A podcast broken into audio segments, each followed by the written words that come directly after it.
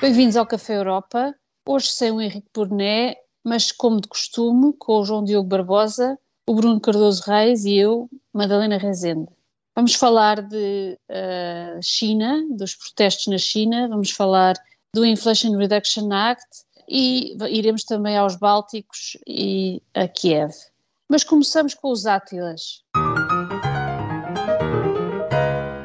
Bruno, tens um Átila para Biden e a sua postura em relação à política comercial, nomeadamente ao Inflation Reduction Act e o que ele significa para os europeus, certo? Sim, uh, aliás, ele é conhecido pelo, pela sigla IRA, o que na Europa, pelo menos, tem um significado logo bastante explosivo, uh, mas realmente tem sido aqui uma, uma fonte crescente de irritação à, à, medida que se aproxima a sua entrada efetiva em vigor, porque, uh, de facto, inclui, no fundo, muitas medidas de apoio novos investimentos, investimentos, por exemplo, em tudo o que tem a ver com, com, com tecnológicas, mas também com, com a transição energética e tudo isso, mas com uh, esta questão fundamental que é com uma provisão que uh, privilegia ou até obriga a que isso seja feito através de empresas baseadas nos Estados Unidos, ou pelo menos na, na NAFTA, ou seja, na, nesta área de comércio livre da, da América do Norte, no Canadá ou no México, eh, e, portanto, há uh, sinais de alarme crescente,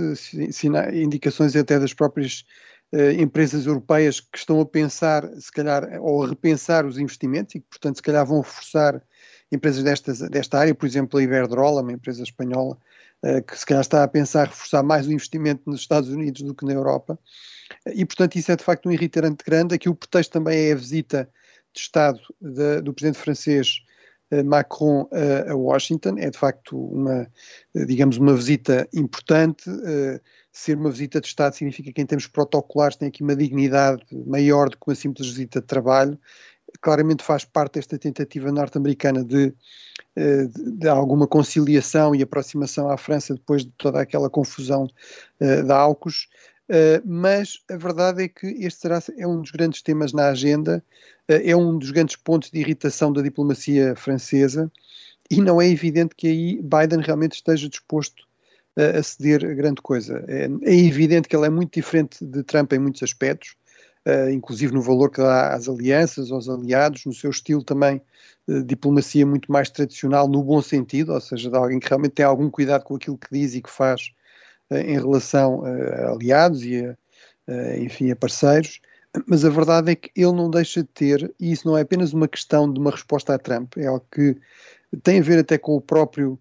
uh, com, com, com, com, o próprio background, com a própria origem de Biden, ele realmente é, é alguém que tem em relação, uh, aquilo que o aproxima Trump é precisamente este lado de algum nacionalismo económico, de algum protecionismo. E, portanto, eu acho que isso é aqui um irritante que se pode tornar complicado, sobretudo num contexto em que, de facto, a guerra está a ter um custo económico muito sério e bastante mais pesado no caso da Europa do que nos Estados Unidos, pela simples razão de que a Europa está mais próxima do conflito, estava mais dependente, muitos países europeus estavam mais dependentes da energia barata russa, uh, o que obviamente se percebe que foi um erro, ou certamente foi um exagero, mas é, é assim, e portanto uh, eu acho que neste momento de facto, em nome da coesão do Ocidente, era muito importante que os Estados Unidos mostrassem aqui alguma flexibilidade e alguma compreensão,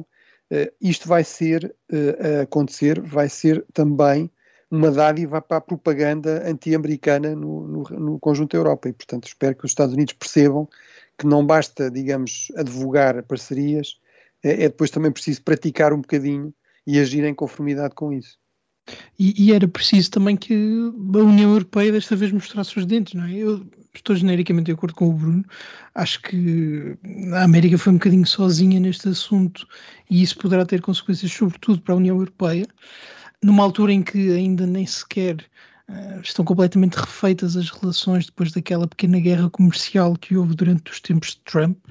Um, e, e, acho que a União Europeia ainda não foi tão longe como devia. Esta semana as notícias diziam que a oposição europeia não estava tão preocupada com a, com a, possibilidade de mudar a lei, porque se percebia que, por um lado, um, o IRA é muito popular no, no Congresso americano um, e, portanto, Biden não teria facilidade de mudar uh, as disposições do acordo. E, por outro que, enfim, nunca haveria da parte da presidência americana uma grande disponibilidade para vir dizer, bom, afinal o comprar americano já não faz tanto sentido, vamos dar a mão aos nossos colegas europeus. O que a União Europeia tem feito, e isso talvez seja uma forma inteligente de resolver o problema, mas não é se calhar a forma de pressão pública que devia ser feita, é de ir diretamente aos agentes ao, do corpo administrativo federal americano que vão aplicar o acordo e explicar, bom, se vocês aqui interpretarem este conceito de outra forma, é possível termos um acordo e é possível que isto não nos seja tão desfavorável. Acho que é uma posição interessante, mas lá está, para o futuro, este tipo de conflitos com a América têm sido frequentes e para o futuro era importante que a União Europeia batesse o pé desta vez e dissesse: Bom, eh, nós temos aqui uma aliança, temos uma aliança pela democracia que se calhar é mais abrangente do que a ideia de comprar ferro americano, e era importante para nós que o acordo, que eh, este act fosse suavizado.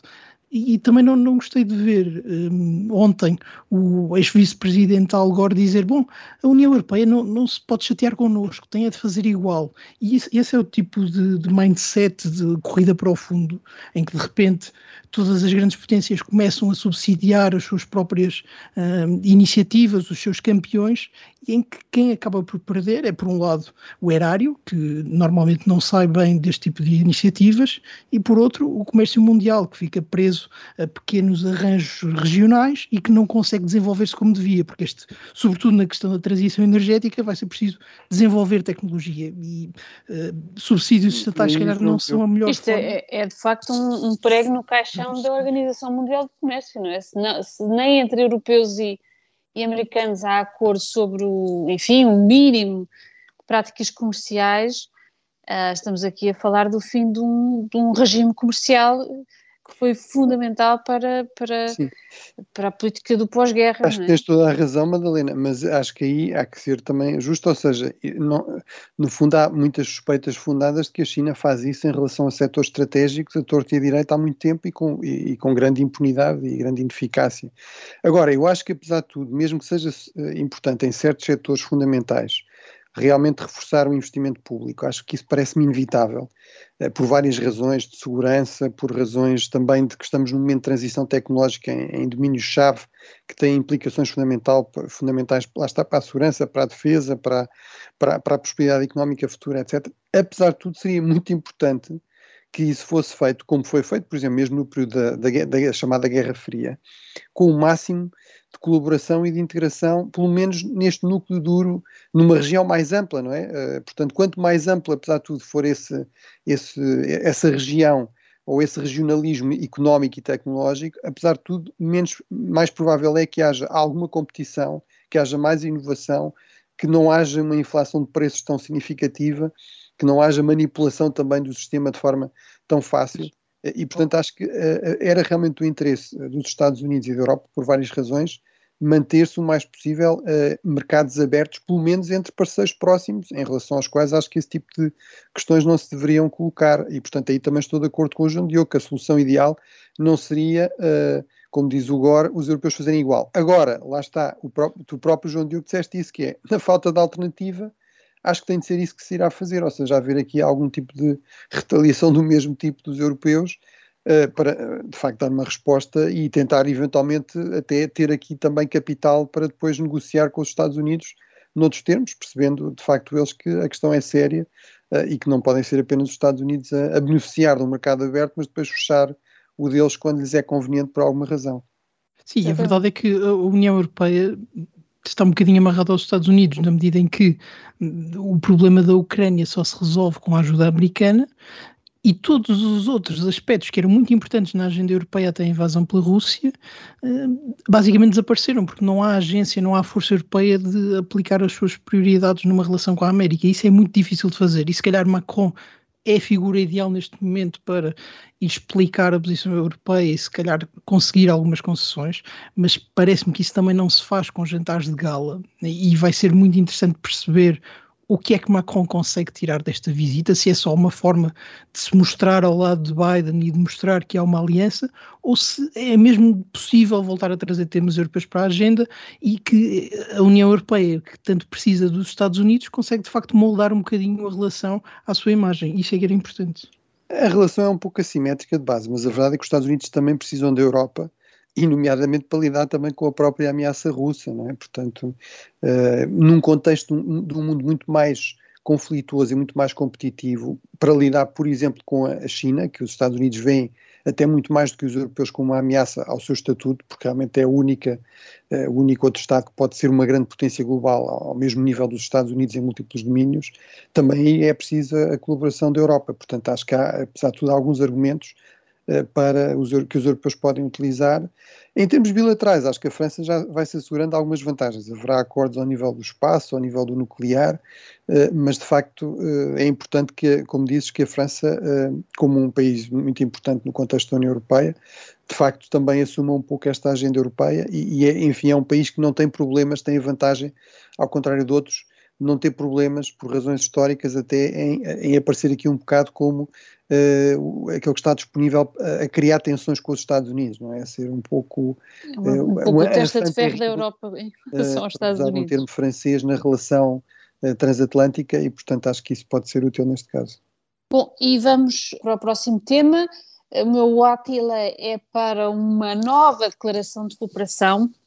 entre uh, os dois tipos de partidos de extrema-direita uh, na Europa, temos dois grupos eh, no Parlamento Europeu, o Identidade e Democracia, que tem a Liga de Salvini e, e Le Pen, uh, e o ICR, de, de, de Meloni, do, do PIS, uh, da Polónia e do Vox da Bascal. Normalmente estas duas, um, estes dois grupos uh, têm, têm estado separados, obviamente, e já há várias ameaças de, enfim, da sua junção no Parlamento Europeu. Parece que estamos um pouco mais perto disso e isso teria obviamente, uh, repercussões bastante sérias uh, em todo, enfim, em, to, em, to, em toda a dinâmica uh, do Parlamento Europeu. eles juntam-se também aos eurodeputados do Fidesz. e, portanto, o meu Átila vai aqui para esta possibilidade de estar aqui realmente a consolidar um bloco bastante coeso de partidos anti-europeus no Parlamento Europeu, ou seja, numa, na Casa da Democracia Europeia, e portanto uh, é com alguma preocupação que eu ouvi realmente esta, esta notícia.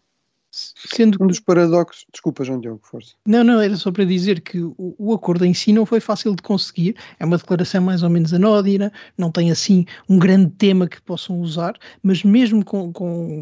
um texto tão inofensivo, não foi possível conseguir que o Partido Polaco, Lei de Justiça, estivesse presente na assinatura. Isso era muito importante, porque se é verdade que os dois grupos combinados têm mais deputados do que, por exemplo, os socialistas, a verdade é que muitos deles eh, vêm da Polónia. E como nós sabemos, neste momento, por causa da questão ucraniana, as relações entre a Hungria e a Polónia não estão muito famosas e é muito difícil a Orban, que sempre tentou encabeçar a extrema-direita europeia, aparecer como uh, alguém que pode conciliar. E, e importa também aqui introduzir. Uh, o fator Meloni, que fez uma campanha para as legislativas uh, anti-Europa, mas desde que chegou ao poder é pró-NATO, é pró-Ucrânia, tem sido muito construtiva nas reuniões do Conselho Europeu e, portanto, mesmo dentro de, da extrema-direita tem havido aqui certos realinhamentos que nos mostram que vai ser difícil haver um acordo, mas se calhar vai ser difícil por razões diferentes das que até agora impediam um acordo e muitas delas têm a ver com a Hungria. Bem, eu acho que aqui um, ponto interessante é realmente este paradoxo que é, que era pegando até um pouco, um, um, um pouco no, no, ponto com que a Madalena estava a concluir, que é este paradoxo de que, eh, de facto, o Parlamento Europeu tem sido ótimo para promover partidos uh, anti-União Europeia. Não sei se eles dizem que não são anti-Europa, porque têm a sua visão da Europa, mas certamente anti-União Europeia. Ou seja, o caso mais evidente disso é o, é o do próprio partido Brexit, não é? Eh, que nunca tinha hipótese de ser eleito e, portanto, inclusive ter financiamento público importante no Parlamento Britânico com, o sistema, uh, digamos, de, do vencedor, os, os, círculos são uninominais e, portanto, só o que ganha o, máximo de votos é que é eleito e, portanto, os partidos mais pequenos basicamente não têm praticamente deputados. De facto, conseguiu essa representação no Parlamento Europeu com financiamento importante e isso deu-lhe outra visibilidade, outra possibilidade, de facto, de de, fazer, de fazer campanha a favor do Brexit, mas de facto isso aconteceu em vários outros países. Eu acho que há aqui um pouco uma, uma explicação talvez evidente, mas que me parece que é capaz de ter algum sentido, que é, no fundo, as, algumas pessoas pelo menos acham que Uh, se é para estar no Parlamento Europeu, mais vale estar o partido que é mais hostil à, à, União Europeia, porque vai defender mais os interesses nacionais, mais vale ter um partido abertamente nacionalista, porque fará, digamos, uma melhor defesa dos interesses do, do seu país. Uh, portanto, acho que isso poderá, em parte, explicar aqui o fenómeno. Uh, depois, o segundo aspecto interessante é realmente que, de facto, estes partidos até poderiam ter mais peso se conseguissem entender melhor, não é? Portanto, aqui temos esta questão que é, bem, se calhar podia ser ainda pior, no sentido que podíamos pensar partidos nacionalistas, identitários, muitas vezes que fazem do estrangeiro o voto expiatório, etc., podiam nem sequer se entender de todos, de todo, não é? A verdade é que há uma certa, uh,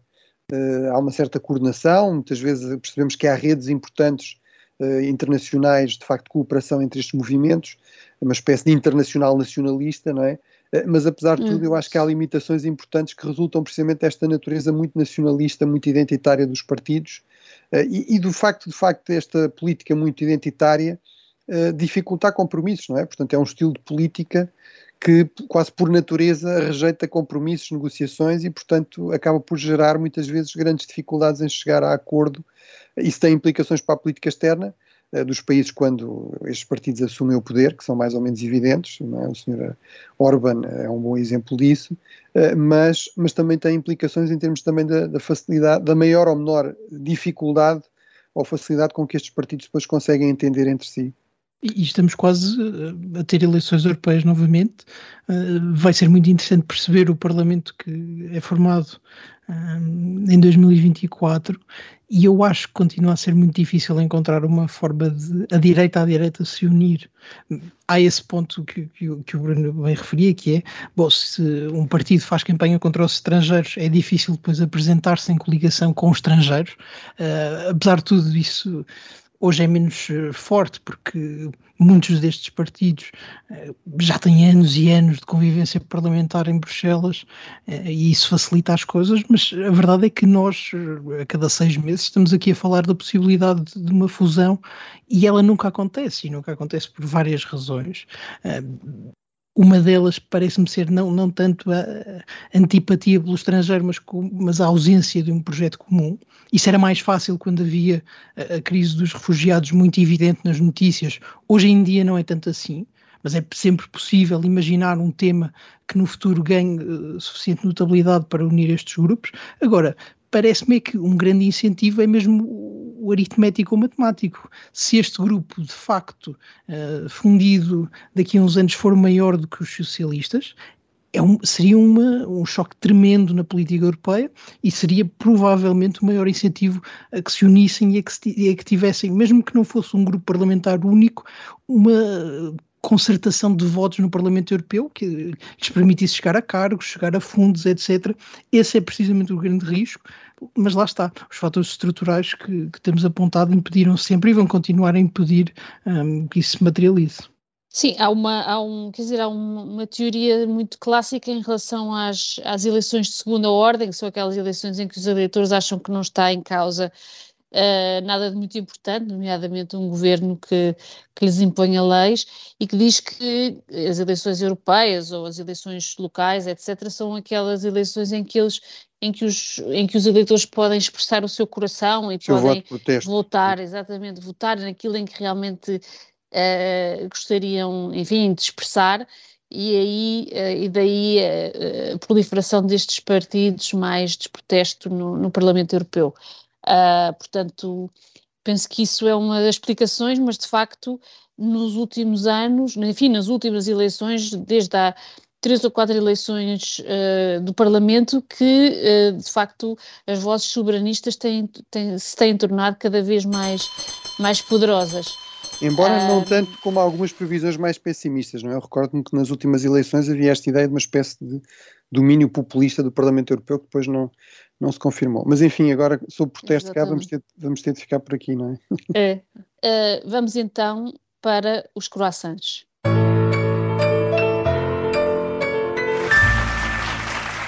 João Diogo, tens um croissant para os chineses que finalmente estão a enfim, finalmente, dizemos nós, uh, há uma enorme onda de protestos na China. Dizes tu a favor da razoabilidade. Sim, é verdade. Os protestos do, do, fim de semana, vocês sabem que eu gosto de protestos, um, tiveram raízes no, naquela política que em 2020 nós chamávamos de draconiana e que desde então só piorou, um, da forma do, do, do, governo chinês lidar com a pandemia. E, e os relatos são, são péssimos, um, temos-los dado aqui. E a verdade é que eu acho que são protestos pela razoabilidade, na medida em que o resto do mundo já parece ter avançado da pandemia e a China continua muito empenhada com medidas muito restritivas, quase totalitárias, uh, na forma de tratar os, os, seus cidadãos, que desta vez se juntaram para protestar e que juntaram mesmo muita gente uh, dentro e fora da China. Esse é um aspecto muito curioso. Uh, a diáspora em vários pontos do mundo juntou-se para mostrar solidariedade com os seus concidadãos e isso foi interessante de ver. no entanto, eu acho que uma narrativa que surgiu surgiu e que tem a ver com será que estes protestos ameaçam a continuidade do regime chinês é manifestamente exagerada por várias razões. Eu acho que, desde logo, porque protestos contra os confinamentos ocorrem desde 2020, na China e até fora da China, mas mesmo na China nós temos vários casos de protestos contra o confinamento que não deram em grande coisa, não, não deram pelo menos uh, numa pressão concreta que levasse o governo a suavizar ou até os governos regionais a suavizar as medidas, e por outro lado, porque uh, apesar de tudo, a China ainda é um país que é economicamente forte e próspero e que tem instituições políticas fortes, com controle efetivo dos seus cidadãos, como aliás se nota nestas questões do, do confinamento. Uh, mesmo por um, por um regime totalitário ou autoritário com perspectivas de piorar, eh, este tipo de protestos pode ser bastante útil e não um sinal de fragilidade. Nós vimos isso acontecer, por exemplo, na Turquia ou, por exemplo, na Rússia, em que a partir do momento em que há protestos, na Rússia foi muito claro isso, eh, a oposição russa era mais ou menos organizada, conseguia sempre, eh, perto das eleições, levar pessoas para a rua e tudo mais, e isso servia apenas para que o governo pudesse encontrar inimigos, pudesse dizer isto são agentes desestabilizadores que estão, se calhar, a mando dos americanos a tentar eh, fazer com que o nosso país sofra, e isso pode ser muito útil a Xi indo para a frente, uh, e portanto não diria que é uma forma de deixar o regime muito mais fraco do que o que estava, no entanto, parece-me que eh, a China já esteve mais forte. Uh, a economia tem fragilidades, enfim, a economia está cada vez mais politicamente controlada. O, Partido Comunista tem tentado dominar as grandes empresas, dominar os mercados financeiros. Os próprios mercados financeiros ainda antes do, dos ocidentais, mostraram sinais de fraqueza que levaram o governo a investir e a controlar as atividades de uma forma muito uh, forte e, e, até inédita. Mas, mas também na sociedade nós vemos isso. Uh, há vários dados que nos mostram como os chineses uh, estão infelizes, como as famílias estão mais frágeis e, portanto, menos dispostas a sacrificar-se pelo país, e tudo isso no geral, torna a China mais fraca. Mas a grande questão aqui é: e para a Europa, o que é que nós podemos fazer com isto? Mas um... eu, eu, eu, queria, eu queria ir um bocadinho mais longe, porque eu acho que isto, estes protestos já não eram só protestos contra os confinamentos, isto tornou-se um protesto uh, dirigido diretamente à figura de Xi Jinping, e não podemos, não podemos esquecermos que Xi Jinping acabou de ser uh, nomeado, enfim, de, uh, para um terceiro mandato uh, enfim, tudo dentro de um apanágio de um controle quase absoluto do partido e que isto, uh, economia mais estes protestos uh, que, que, o atingem diretamente e que têm um, um caráter político, fragilizam imenso, penso eu, a, a sua liderança e o põem um pouco à mercê, enfim, das duas fações que, que, que tradicionalmente uh, o desafiavam, nomeadamente, por um lado, os maoístas, uh, mais, enfim, agressivos, anti-Taiwan, e a linha mais reformista. Portanto, eu penso que Xi Jinping está aqui um bocadinho posto em causa e está numa situação difícil. Não diria que estamos, eu, enfim, na,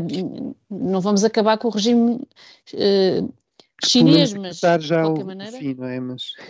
pois é, é assim, eu acho que por um lado é, é relevante e, e, revela aqui uma coisa também, ou duas coisas muito importantes, que é, por um lado, convém não subestimar, digamos, outros grandes atores no cenário internacional, mas às vezes também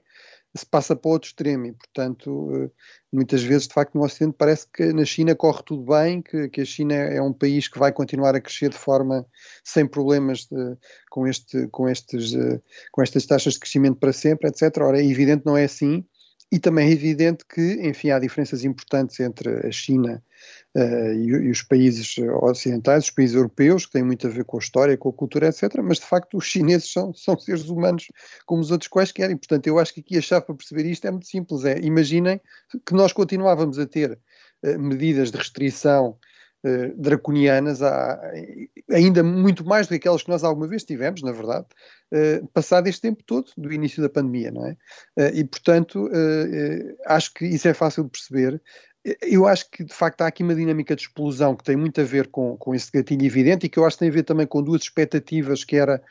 com uma expectativa que era, depois do Congresso, haveria eventualmente aqui algum alívio destas medidas. Ora, a mensagem que saiu, de facto, da reeleição de Xi foi exatamente a oposta. Eu acho, de facto, que Xi correu aqui um risco Uh, e fez uma opção que me parece insensata, que é apostou tudo de facto nesta uh, questão do, do Covid-0 como sinal da superioridade do, do, regime chinês, do sistema chinês e da sua liderança. Ora, era, é evidente que isto não é sustentável a prazo. Não é? Que é impossível pedir às pessoas que continuem, anos e anos a aguentar este tipo de, de regime. E, portanto, mesmo um regime com, com capacidade repressiva muito elevada e muito sofisticada, como é o caso chinês, de facto não conseguiu impedir esta, esta explosão e, de facto, ela tem duas dimensões. Uma é a contestação mais imediata à Covid, mas de facto ouvimos muito e muito mais do que é o costume nos protestos habituais na China, porque de facto há muitos protestos na China, mas geralmente são sobre questões locais, sobre problemas locais em que facilmente o regime atribui as culpas a um ou dois bodes expiatórios, um responsável a qualquer local, uma empresa que não se prestou bem eh, e, portanto, eh, ultrapassa a questão. De facto, porque Xi de facto se associou muito a, esta, a este regime de Covid-0, eh, eu acho que vimos muito mais do que foi o caso até aqui, provavelmente mais do que foi o caso desde 1989, desde Tiananmen, de facto, muitas vozes a pôr em questão uh, o regime, a pôr em questão Xi. Agora, é de facto, são, são protestos importantes, mas estamos a falar de poucos dias, quer dizer, eh, aparentemente hoje, por exemplo, já uh, os protestos têm, uh, foram muito mais controlados, há muito mais presença de, de, de polícia na rua. Uh, houve algum vago sinal de que poderia haver aqui um aliviar das medidas. Portanto, eu acho que o grande teste é perceber se o regime realmente vai aliviar a sério estas medidas que não parecem sustentáveis a prazo. Acho que se fizer isso, provavelmente consegue retirar muito, digamos, daqui da massa crítica que, que pode existir para, esta, para estas manifestações um bocado explosivas e improvisadas. Uh, o outro teste é perceber se há aqui de facto alguma organização, mesmo muito informal e em rede por trás, que consiga também garantir a continuação dos protestos e eventualmente a sua politização. Ainda assim, eu sou bastante cético de facto sobre uh, isto representar um risco de ruína do colapso súbito do regime, quer dizer, acho que o, as manifestações de 1989 foram muito mais prolongadas, muito mais massivas, eh, o regime estava muito menos consolidado eh, e ancorado nesta prosperidade económica, tinha muito desenvolvido capacidades ainda de repressão e vigilância muito mais incipientes e mesmo assim conseguiu resistir a isso. Portanto, eu acho que é muito cedo, eh, seria excessivamente otimista pensar uh, nesses termos. Só para terminar, em relação à relação com o Ocidente e com a Europa, eu acho que isto cria alguns problemas, ou seja, acho que estávamos aqui num momento de procurar uma gestão um pouco mais pragmática das relações, quer pelo lado da Europa, quer pelo lado dos Estados Unidos, de algum desanuviamento até em função da prioridade à ameaça russa, eh, que eu acho que realmente fazia sentido em termos de uma gestão pragmática de, de prioridades estratégicas. A estratégia passa muito por escolher o inimigo principal e neste momento parece-me que é claramente a Rússia, é a ameaça mais imediata, mais séria e mais violenta, eh, mas eu acho que de facto houver aqui uma continua, continuação destes protestos e se eles gerarem uma repressão uh, muito pesada, isso realmente vai, uh, vai criar problemas. É um exemplo da dificuldade que a Europa tem de, de ter aqui uma, uma gestão da, ação, da sua ação externa muito pragmática, porque de facto, por causa do peso, se quisermos desta dimensão mais de princípio, e de liga, enfim, de empenho em defender direitos fundamentais, eh, que cria muitas vezes tensões com regimes mais autoritários. e, numa semana que é muito importante. O, presidente Charles Michel vai à China um, e o contexto não podia ser pior, naturalmente, porque vai ter de dizer qualquer coisa sobre os protestos. E acho que pode tirar uma, uma página do livro da administração Biden que respondeu da forma correta, dizendo que a posição oficial é de que não há comentário. E, e isso parece-me inteligente a vários níveis. Primeiro, porque, aproveitando o tal contexto que, que o Bruno referia, de que, bom, estamos aqui numa, certa, à procura de, de um certo entendimento uh, difícil com a China, é importante não hostilizar o governo e, por outro lado, é importante não qualificar já estes uh, manifestantes como agentes americanos ou uh, destabilizadores a mando de um país estrangeiro. E essa não forma. Facilitar, não facilitar esse tipo de discurso. Eu, eu, sou muito defensor de que este tipo de críticas à repressão e tudo isso deve muito mais da sociedade civil do que propriamente dos governos. E, sobretudo, há que evitar a todo o preço qualquer tipo de discurso que pareça ser um apelo à mudança de regime, porque isso, eh, por um lado, cria problemas no relacionamento depois diplomático com esse regime e por outro lado também muitas vezes facilita o trabalho de propaganda de, do regime contra os opositores que são apresentados como estando a ser manipulados ou, ou deliberadamente utilizados pelos países ocidentais. Sim, sendo que seria parece-me manifestamente diferente se nós estivéssemos a ver uma repressão muito brutal ou um bocadinho à imagem de Tiananmen, aí talvez se justificasse outra posição dos governos ocidentais. Acho que neste momento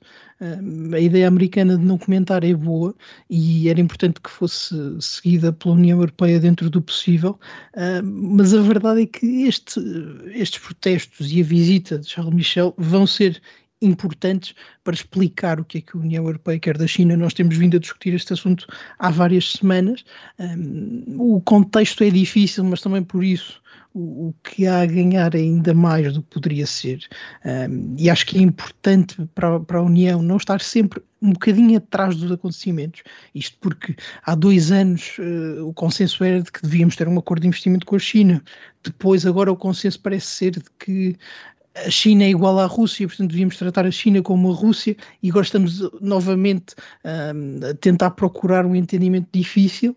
Acho que este é o caminho. Um, era muito importante que esta visita de Charles Michel tivesse um conteúdo de direitos humanos, de liberdades políticas, etc., mas que também explicasse que a União Europeia está atenta a esta fragilidade chinesa para arranjar, e lá está, aqui é muito semelhante à questão americana, para arranjar espaço para meter as suas prioridades em cima da mesa. A União Europeia está entalada uh, entre a China e a América, tem sempre muita dificuldade em levar as suas prioridades e em relação à China, esta visita de Charles Michel era importantíssima para, neste contexto dos protestos, não hostilizar o governo, mas ao mesmo tempo conseguir em troca qualquer coisa de material para a União Europeia. Vai ser muito importante para a transição energética o contributo da China, vai ser muito importante para pacificar uh, a questão de Taiwan e, enfim, se calhar Charles Michel não é a melhor pessoa para ir lá agora, mas é a pessoa que temos e era importante conseguir trazer alguma coisa.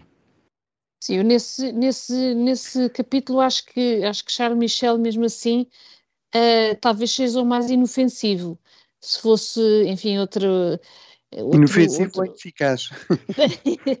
pois é esse, quer dizer, eu acho que qualquer, qualquer visita agora não seria um, enfim, não, não iria na melhor altura, uh, ou seja, eh, num momento de crise, como eu acredito que este seja nomeadamente não para o regime, mas para Xi Jinping em particular, em, em, pessoalmente, um, pelo, pelo, pelo, que, pelo que significa de, de, um, enfim, de, de, enfraquecimento da sua aparente vitória, no, enfim, durante, durante o Congresso do Partido Comunista, Uh, e onde ele aparentemente também fez questão de mostrar que estava de facto uh, absolutamente uh, dominante, um, penso que, penso que não, é agora que se vai chegar a grandes concessões para, para a Europa ou para os Estados Unidos. Acho que é um momento em que, seja, em que a estabilização é, um... é, mais importante do que, do que qualquer outra,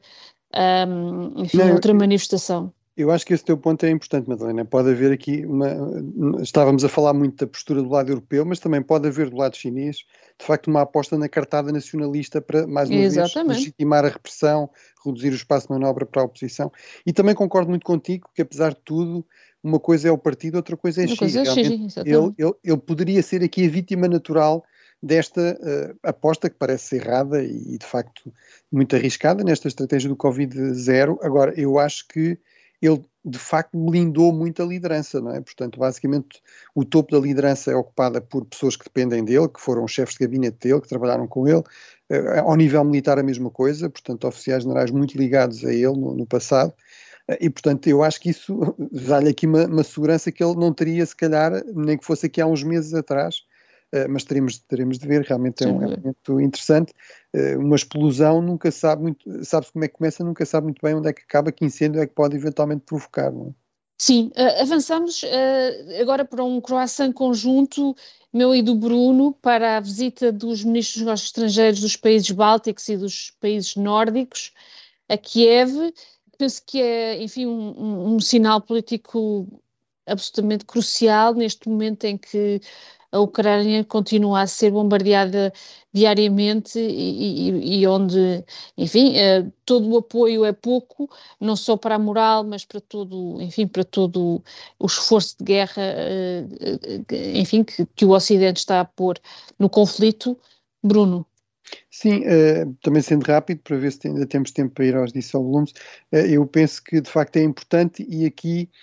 Uh, o facto de serem os nórdicos, de serem os bálticos, é, é, especialmente importante, diria eu, porque se, são, se há países que têm experiência, expertise, equipamento militar, civil adaptado de facto a invernos muito rigorosos, uh, realmente são estes países. E, portanto, eu acho que de facto eles serão ideais, serão certamente muito importantes para ajudar aqui a Ucrânia, mais do que outros países que não têm de facto essa, esse conhecimento e, e essas reservas de equipamento, etc., uh, até indústrias desenvolvidas nessas áreas, porque realmente o, inverno é um teste muito, de facto, à, à, resistência, à, à, moral, não é? Portanto, à vontade de continuar a resistir, mas é também um teste ao equipamento, em vários sentidos, ao equipamento militar, mas inclusive ao equipamento civil, uh, e, portanto, acho que de facto é, é, muito importante este gesto de solidariedade e espero que também se traduza depois em, uh, em numa ajuda prática, nomeadamente nesta área, não é? De resposta uhum. aos desafios do, do inverno, no contexto em que a Rússia claramente está a apostar nisso também para reduzir a resistência ucraniana.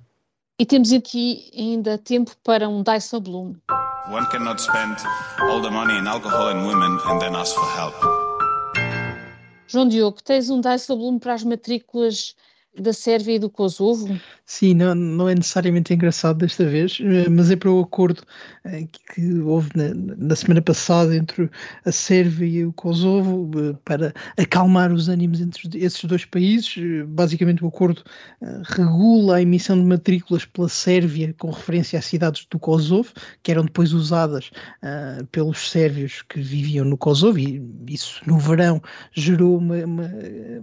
uma grande comoção e, e, quase que um conflito muito sério. eu acho que falta atenção a, a este tema isso, e aos Balcãs em geral. A Sérvia é muito importante para, para a Europa, uh, apesar das simpatias russas do seu governo e até de alguns dos seus cidadãos, uh, e por isso a União Europeia fez bem ao investir muito na mediação deste acordo, que foi depois vendido como um grande sucesso diplomático europeu e um grande sucesso do próprio alto representante Borrell. No entanto, uh, depois, quer a Sérvia, quer o Kosovo, vieram dizer: bom, decisivo foi que os Estados Unidos tivessem imposto muita pressão e que nos obrigassem praticamente a chegar aqui a um acordo, porque houve uma cimeira em Bruxelas entre o, o, presidente, da, o presidente da Sérvia e o primeiro-ministro do Kosovo que não deu em nada e achava-se que o acordo ia morrer. Eu acho que este acordo pode parecer uh, regular um tema absurdo, mas explica em grande medida os problemas da União Europeia uh, com a sua vizinhança. Por um lado, temos ali uma região com problemas sérios e, e que é geopoliticamente disputada. Uh, a Rússia tem muito interesse na Sérvia e no Kosovo. Depois, porque a União Europeia não consegue falar a estes países porque não lhes consegue oferecer ou o alargamento a uma alternativa uh, de igual valor, e finalmente, porque a União Europeia precisa sempre daquela ajuda americana para conseguir uma vitória diplomática. Eu acho que tudo isto teve uma cereja no topo do bolo, que foi logo depois do acordo ser um, anunciado, uh, a FIFA abriu um procedimento disciplinar à seleção da Sérvia, que no seu balneário tinha uma bandeira motivacional que incluía território do Kosovo na Sérvia e dizia nunca desistiremos. E, portanto, acho que isto explica muito bem a vitória diplomática europeia que foi conseguida. Foi uma vitória um pouco periclitante. e aqui nos ficamos esta semana com vários temas e para a semana voltaremos já com o Henrique Bournet.